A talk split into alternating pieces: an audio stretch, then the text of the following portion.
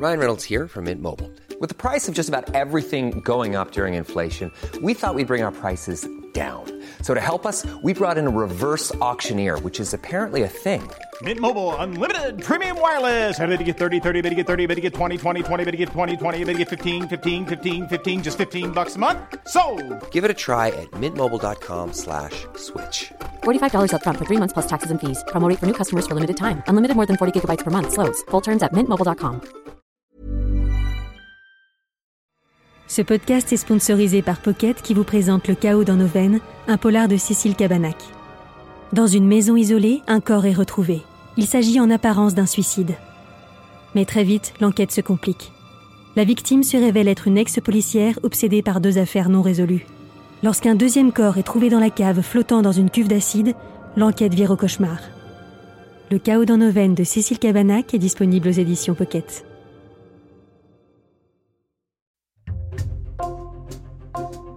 Bonjour, c'est Jules Lavie pour Code Source, le podcast d'actualité du Parisien. Près d'une semaine après sa mort dans le crash de son jet privé, Evgeny Prigogine a été enterré à Saint-Pétersbourg, sa ville natale, le mardi 29 août. Ancien délinquant, Evgeny Prigogine a fait fortune dans la restauration avec l'aide de Vladimir Poutine avant de créer une armée privée, la milice Wagner, engagée en Ukraine et dans plusieurs pays en Afrique. L'homme était devenu puissant au point d'oser défier Vladimir Poutine avec une tentative de putsch avortée le 24 juin. Cet épisode de Code Source est raconté par le correspondant du Parisien et de Ouest France en Russie, Paul Gogo, qui nous répond de Moscou.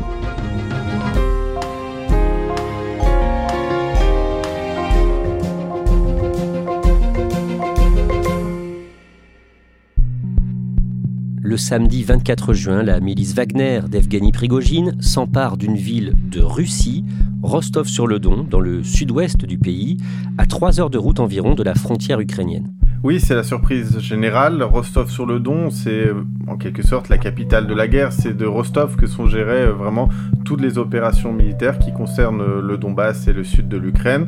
C'est aussi accessoirement à Rostov qu'est née la milice Wagner en 2014 parce que euh, c'est dans cette ville qu'on a créé des centres pour recruter les premiers volontaires qui voulaient rejoindre cette milice. Et donc ce matin-là, Evgeny Prigogine arrive à Rostov avec des hommes et il occupe euh, l'antenne locale de l'armée russe. Les soldats ne se euh, révoltent pas, ils le laissent entrer. Evgeny Prigogine se filme avec un responsable de l'armée dans cette antenne de l'armée russe à Rostov. Nous sommes au QG de Rostov-sur-le-Don. Il est 7h30 du matin. Les sites militaires de Rostov sont sous contrôle, y compris l'aérodrome. Prigogine semble être en train de prendre le pouvoir à Rostov, une ville de plus d'un million d'habitants. L'ennemi va-t-il changer de camp pour la Russie en pleine guerre contre l'Ukraine? Moscou est peut-être en train de perdre un allié précieux. Yevgeny Prigogine semble être toujours à Rostov-sur-le-Don à l'heure qu'il est. Il s'est rendu maître de la ville et menace de monter sur Moscou à la tête de ses hommes. Le même jour, une colonne de véhicules blindés de Wagner roule en direction de la capitale, Moscou. Paul Gogo, à ce moment-là, c'est un peu la stupeur en Russie Les Russes euh, ne comprennent pas particulièrement ce qui est en train de se passer. Ils voient minute par minute euh, l'avancée de ces soldats sur les réseaux sociaux. On explique euh, que les soldats ont atteint telle ou telle ville, qu'ils avancent, que personne ne, tente d'empêcher leur avancée.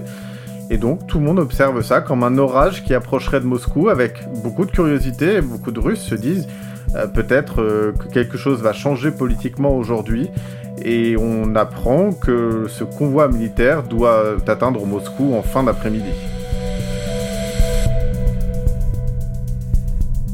Alors on va revenir à la fin de ce podcast sur cet événement et sur euh, ce qu'il s'est passé ensuite. Mais d'abord, Paul Gogo, vous allez nous raconter comment Evgeny Prigogine en est arrivé là. Il est né en 1961 à Saint-Pétersbourg, qui s'appelle à ce moment-là Leningrad. Orphelin de père, sa mère est infirmière. Adolescent, il rêve de devenir skieur de fond professionnel. Il n'y arrive pas et quand il est jeune adulte, il bascule dans la petite délinquance. Oui, effectivement, c'est début des années 80. La délinquance augmente de plus en plus euh, dans toutes les villes de Russie, mais particulièrement à Saint-Pétersbourg, qui s'appelle donc encore Leningrad. Et Evgeny Prigogine suit un destin euh, assez courant en Russie à cette époque-là, euh, avec des mafias qui naissent en ville, une délinquance qui se multiplie, une population qui devient de plus en plus pauvre. Et Evgeny Prigogine multiplie les, petits larcins, les vols, les cambriolages. Il s'introduit chez des personnes âgées pour leur voler euh, leurs bijoux. Euh, mais un jour, il se fait attraper et alors là, il part directement en prison. Il fait 9 ans en détention et après sa sortie de prison, Evgeny Prigogine se lance dans la restauration, au départ en vendant des hot dogs dans la rue. Il parvient à développer son activité au point d'ouvrir au milieu des années 90 plusieurs restaurants à Saint-Pétersbourg, notamment un restaurant branché, la Vieille Douane, fréquenté par l'élite locale, à ce moment-là par un adjoint au maire de Saint-Pétersbourg, un certain Vladimir Poutine. Oui, effectivement, Vladimir Poutine vient d'entrer en politique. Le maire de Saint-Pétersbourg euh, lui a donné un poste assez important à la mairie. Ces deux hommes se sont rencontrés à cette période-là à Saint-Pétersbourg et Evgeny Prigogine commence à monter. Euh, on sait aussi qu'Evgeny Prigogine avait pris la direction d'un casino de Saint-Pétersbourg à l'époque. Or, Vladimir Poutine, à la mairie, était chargé de donner les autorisations pour ouvrir les casinos.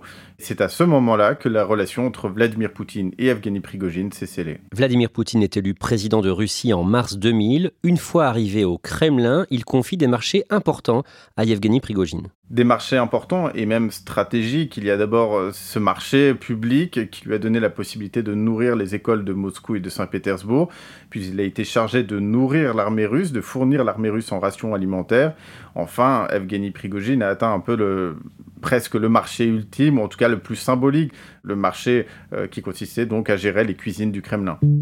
Evgeny Prigogine organise plusieurs dîners de gala pour Vladimir Poutine, en présence par exemple de l'ancien président américain George Bush ou encore de Jacques Chirac. Surnommé à partir de là le chef de Poutine, il amène souvent les plats lui-même à la table du banquet. Ses affaires prospèrent dans les années 2000, Evgeny Prigogine se diversifie dans l'immobilier et dans les médias. On fait un saut dans le temps de 10 ans. En 2014, le pouvoir russe envahit la péninsule de Crimée en Ukraine et au départ, elle le fait sans utiliser officiellement son armée. Effectivement, des hommes, des militaires apparaissent euh, en Crimée. Certains sont des euh, hommes de l'armée russe à qui on a enlevé toute identification, on a enlevé leurs écussons. Et puis il y a cette milice qui fait son apparition. Rapidement, on comprend qu'ils n'appartiennent pas à l'armée russe, que c'est quelque chose d'autre. C'est cette milice Wagner. Evgeny Prigogine est déjà à la tête de cette milice, mais on ne le sait pas encore et ce personnage est encore inconnu du grand public. Pendant l'été 2014, Evgeny Prigogine est reçu à Moscou au ministère de la Défense. Il demande des moyens pour sa milice, la milice Wagner. Faut imaginer cette situation. Vous avez Evgeny Prigogine entouré de militaires, c'est le seul civil. Et lui se retrouve devant ses responsables de l'armée russe, une grande armée tout de même, à réclamer, à exiger un terrain militaire. Et pour appuyer sa demande, il cite un certain papa, quelqu'un qu'il surnomme papa. Il s'agit en fait de Vladimir Poutine. On comprend alors que Evgeny Prigogine agit, travaille avec l'aval du président russe. Dans les années qui suivent, la milice Wagner s'implante dans une dizaine de pays africains, notamment en Centrafrique. Oui, effectivement, la Centrafrique, c'est un peu la porte d'entrée de Wagner en Afrique. C'est là qu'Evgeny Prigogine a testé le fonctionnement de sa milice. Alors comment ça s'est passé? Il a recruté des experts militaires, des anciens de l'armée russe, qu'il envoie sur place, qu'il envoie au cœur des gouvernements, assurer la sécurité des chefs d'État et la formation aussi des soldats des pays qui ont fait la demande de cette aide russe. Et en échange, ces gouvernements laissent Wagner, Evgeny Prigogine prendre le contrôle de mines, de carrières, de toutes les exploitations qui font euh, la richesse de ces pays. Evgeny Prigogine euh, comprend donc qu'il y a beaucoup d'argent à se faire en Afrique. En parallèle, depuis le milieu des années 2010, Evgeny Prigogine mène des activités de propagande sur Internet grâce à l'une de ses entreprises basée à Saint-Pétersbourg et baptisée Internet Research Agency cette usine à troll, comme on l'a surnommé, ce sont des bureaux dans le centre de Saint-Pétersbourg, dans lesquels euh, des dizaines, voire des centaines d'employés, euh, des étudiants, euh, des gens qui ont trouvé ce travail par hasard, viennent quotidiennement écrire des commentaires sous des publications notamment étrangères, avec en première ligne les États-Unis. Evgeny Prigogine a un rêve, il rêve de pouvoir influencer les élections américaines de 2016, qui ont vu ensuite l'élection de Donald Trump, et il s'en est vanté. Lui, il s'en est vanté, il pense euh, qu'il a joué un rôle dans cette élection. En réalité, ce rôle, il faut le minimiser. On, parle juste de quelques euh, milliers de commentaires qui ont été publiés depuis euh, Saint-Pétersbourg. Tous les experts s'accordent pour dire qu'il n'y a pas eu une réelle influence sur cette élection. À ce moment-là, Evgeny Prigogine nie être le patron de la milice Wagner et Vladimir Poutine dément tout lien avec lui. Effectivement, c'est toute l'essence de la milice Wagner, c'est sa raison d'être, c'est qu'elle ne doit pas exister, elle ne doit pas être liée au Kremlin. L'objectif, c'est d'avoir une milice qui puisse réaliser ce que l'armée russe ne peut pas faire officiellement. Et donc, à chaque fois qu'il est interrogé sur le sujet, Vladimir Poutine nie avoir le moindre lien avec cette milice est déclarée en Ukraine. La Russie a lancé son attaque ce matin. Plusieurs villes du pays sont bombardées. En 2022, le jeudi 24 février, Vladimir Poutine lance une tentative d'invasion de l'Ukraine. La milice Wagner est engagée sur le terrain et à partir de là, Paul Gogo, Evgeny Prigogine se montre de plus en plus souvent sur les réseaux sociaux. Il poste des photos ou encore des messages vidéo.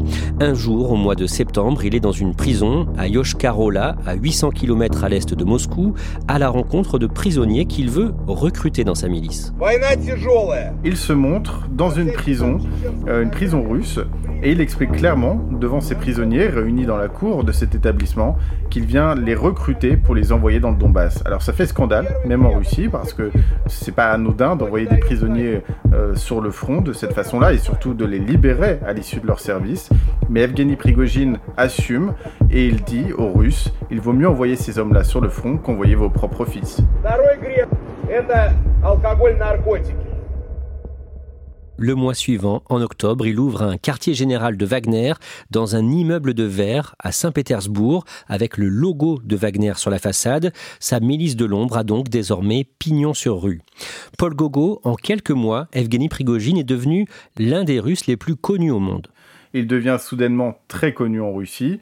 Et puis surtout, avec son franc-parler et son rôle dans le Donbass, il devient connu dans le monde entier parce que ses propos portent presque plus que ceux de Vladimir Poutine, ou en tout cas portent certainement plus que ceux du ministre de la Défense. La guerre s'enlise, Evgeny Prigogine critique ouvertement sur ses réseaux le haut commandement militaire russe. Oui, et c'est là que la situation commence à se compliquer pour Evgeny Prigogine. On comprend rapidement qu'Evgeny Prigogine a pris beaucoup d'influence euh, dans euh, le système Poutine, et peut-être un petit peu trop. Et donc, pour calmer un peu cette montée d'influence d'Evgeny Prigogine, eh bien, le ministère euh, limite euh, son envoi d'armement et de munitions à Evgeny Prigogine, qui lui ne comprend pas ce qu'on est en train de faire. Lui, il veut se faire passer pour un, un patriote, le plus grand patriote du pays. Visiblement, il commence à déranger. Le mercredi 22 février, Evgeny Prigogine publie une vidéo de lui devant des dizaines de corps de combattants russes. Le chef de Wagner monte en pression. Euh, il a de moins en moins de munitions. Il comprend que le ministère de la Défense et donc certainement le Kremlin derrière commence à s'agacer de euh, sa montée en influence, de l'importance qu'il commence à s'attribuer dans le système. Et dans cette vidéo, qu'il veut choquante, il se monte devant des cadavres. Il accuse frontalement l'armée russe de ne pas lui fournir assez d'armes, d'être la raison de tous ces morts qu'on voit sur ces images-là. C'est une façon vraiment de dénoncer, de pointer du doigt le ministre de la Défense russe, l'armée russe. Il y a donc un conflit désormais ouvert entre cet homme et l'armée russe. À la même période, Evgeny Prigogine est victime d'un piratage informatique. De nombreuses données lui appartenant sont divulguées sur Internet, notamment son agenda qui mentionne ses contacts avec Vladimir Poutine. On en apprend un petit peu plus sur le lien qu'il peut avoir avec le Kremlin, avec les autorités russes. Je rappelle qu'à ce moment-là, euh, le Kremlin nie euh, très régulièrement avoir le moindre lien avec Evgeny Prigogine et sa milice.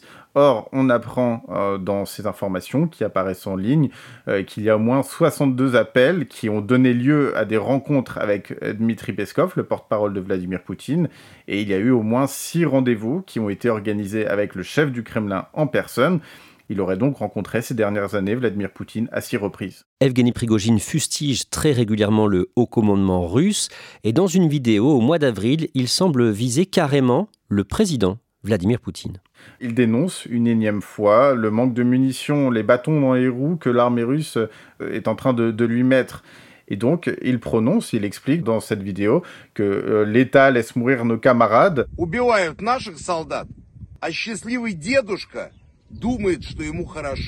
Et le grand-père heureux pense que c'est bon pour lui. Mais comment gagner la guerre si ce grand-père est un parfait abruti Если вдруг случайно, я просто предполагаю, окажется, что этот дедушка законченный мудак. Alors le grand-père, on peut se dire que ça peut concerner Sergei Shoigu, le ministre de la Défense, mais c'est aussi le surnom de Vladimir Poutine à l'époque, le grand-père dans son bunker. C'est comme ça que les gens qui le euh, critiquent, qui s'opposent à Vladimir Poutine en Russie, le surnomment. Et donc, on comprend qu'il y a potentiellement une allusion à Vladimir Poutine. Or, en Russie, on n'attaque jamais Vladimir Poutine frontalement. Paul Gogo. On en revient au début de cet épisode de Code Source. Le samedi 24 juin, la milice Wagner s'empare de la ville russe de Rostov-sur-le-Don. Evgeny Prigogine est sur place dans le quartier général de l'armée russe de la ville, maintenant contrôlée par ses hommes. Une colonne de blindés de Wagner fait route vers Moscou. Mais au bout de quelques heures, en fin de journée, Evgeny Prigogine abandonne cette idée il annonce sur l'application Telegram avoir négocié une immunité pour ses hommes et un exil pour lui en Biélorussie. Le jeudi 29 juin, Vladimir Poutine reçoit au Kremlin Evgeny Prigogine dans son bureau avec quelques autres cadres de la milice Wagner. De cette rencontre, Paul Gogo, on ne sait que ce que Vladimir Poutine a dit quelques jours plus tard à un journal russe. Vladimir Poutine a visiblement monté une sorte de mise en scène pour l'accueillir. Il faut imaginer Vladimir Poutine euh, d'un côté de la table, euh, d'un autre vous avez euh, d'autres commandants, d'autres responsables de Wagner, et puis de l'autre côté de la table vous avez Evgeny Prigogine. Et donc Vladimir Poutine demande clairement aux commandants qui sont présents à cette table, est-ce que si on change votre chef, si on vous change de chef, est-ce que vous seriez d'accord pour continuer à travailler dans cette milice? Est-ce que vous pensez que la milice pourrait, sous-entendu, vivre sans Evgeny Prigogine? D'après Vladimir Poutine, tout le monde aurait répondu oui, sauf Evgeny Prigogine qui aurait euh, répondu grincheux en grognant impossible que la milice euh, euh, survive sans moi.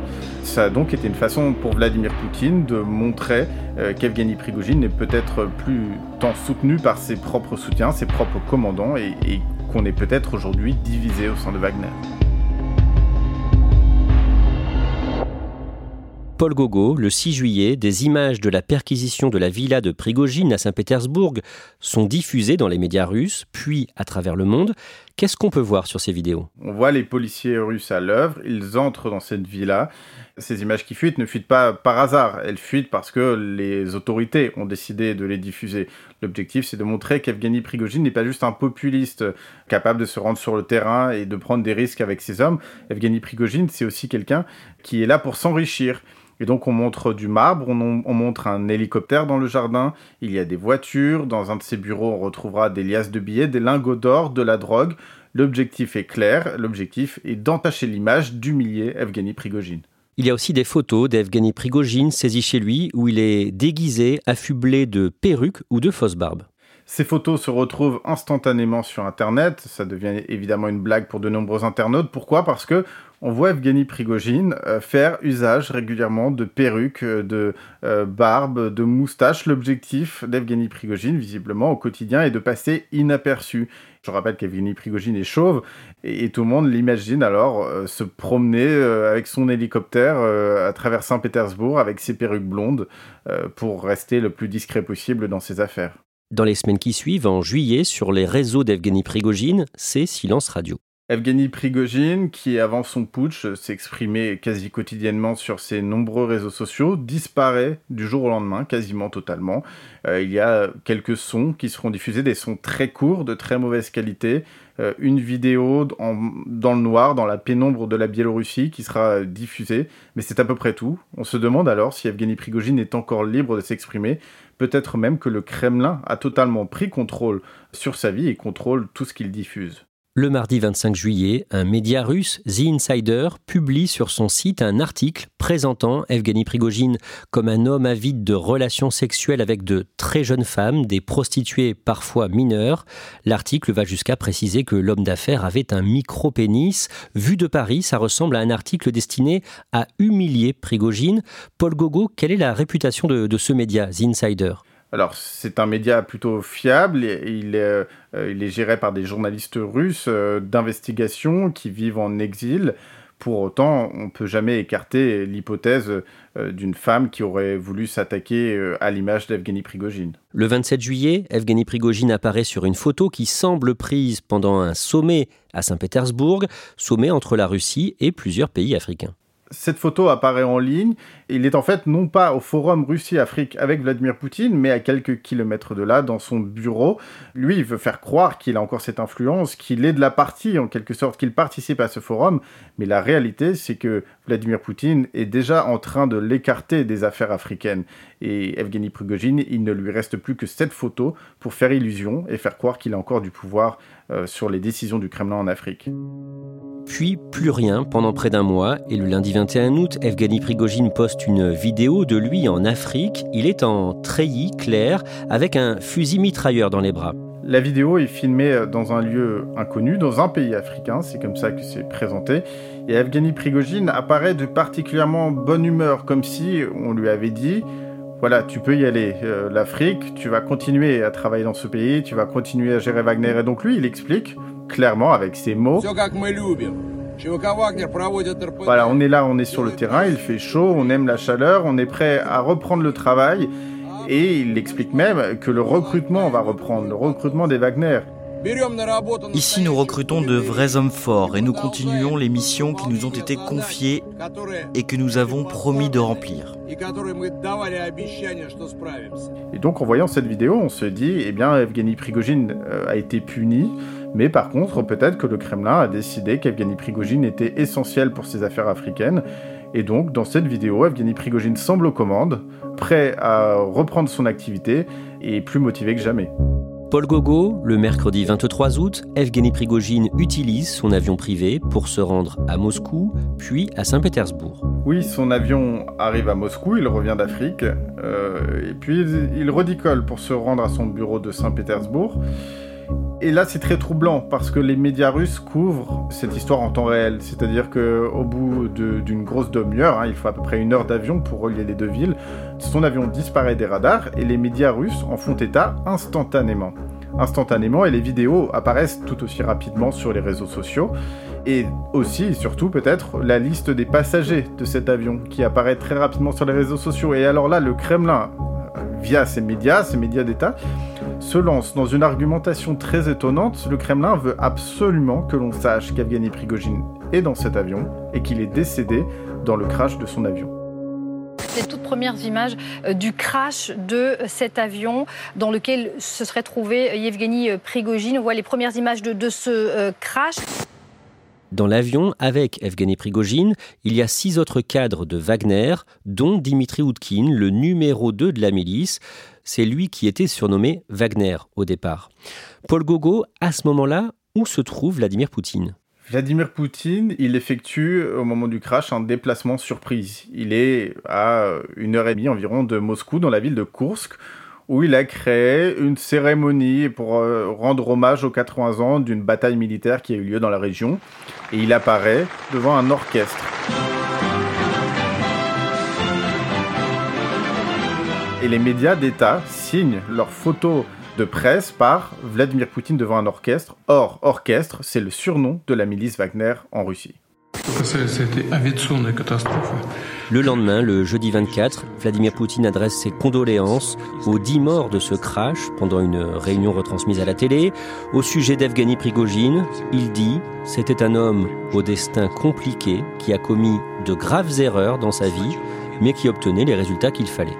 Vladimir Poutine, cette fois-ci, qui semble désolé par ce décès, parle aux Russes, au grand public, celui qui n'a rien compris de ce qui venait de se passer veut expliquer aux Russes qu'il y est pour rien, que même si des rumeurs arrivent jusqu'à eux, euh, voilà, ce n'est pas euh, son œuvre, euh, cet assassinat.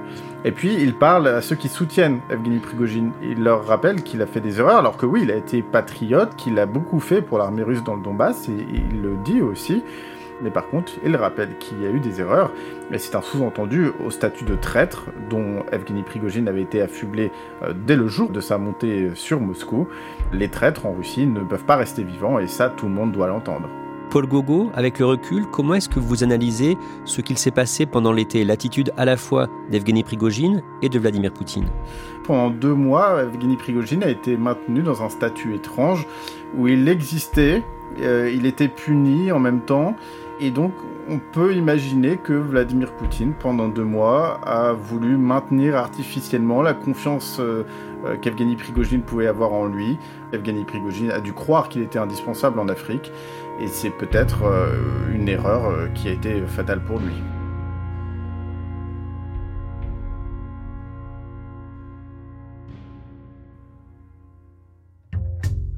Merci à Paul Gogo. Cet épisode de Code Source a été produit par Raphaël Pueyo, Thibault Lambert et Emma Jacob. Réalisation Julien Moncouquiol. Code Source est le podcast quotidien d'actualité du Parisien. Nous publions un nouvel épisode chaque soir de la semaine, du lundi au vendredi. Pour nous retrouver facilement, abonnez-vous sur une application audio comme Apple Podcast, Google Podcast, Spotify ou encore Amazon Music. Et puis vous pouvez nous écrire pour nous faire des retours. Code Source at leparisien.fr.